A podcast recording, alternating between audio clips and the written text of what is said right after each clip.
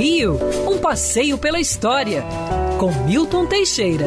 Amigo ouvinte, continuando o tema de falar dos logradouros da cidade do Rio de Janeiro, vamos falar de alguns que foram notáveis. A Cinelândia. É, Cinelândia.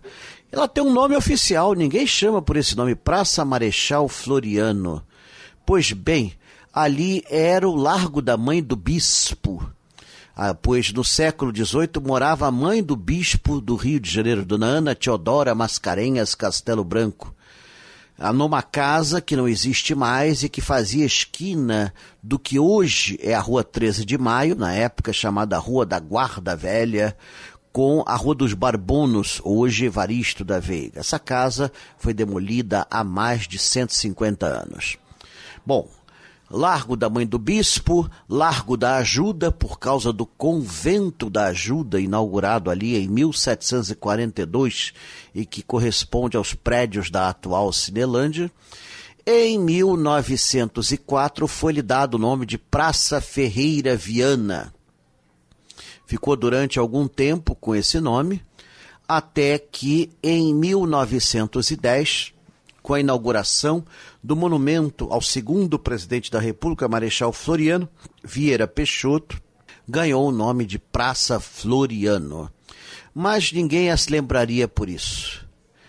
Na década de 20, Francisco Serrador comprou os terrenos do demolido convento da Ajuda e construiu ali diversos prédios de escritórios, muitos com cinemas na base. No final, a Cinelândia passou a ter dez cinemas.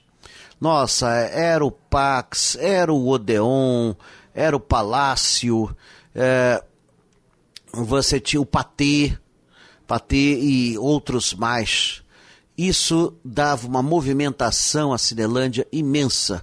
Foram os primeiros cinemas a possuir capacidade de mais de mil espectadores ar-condicionado e alguns tinham até a novidade introduzida por Francisco Serrador, lanchonete com hot dog. Sim, ele traz para o Brasil cachorro quente. Traz também o pipoqueiro, mas o pipoqueiro já existia no Rio de Janeiro desde 1915. Então, mas ele leva para os cinemas. Foram os primeiros cinemas para filmes falados. Então foram notáveis e por isso ganharam fama. Cinelândia era, Cinelândia ficou. Quer ouvir essa coluna novamente? É só procurar nas plataformas de streaming de áudio. Conheça mais dos podcasts da Band News FM Rio.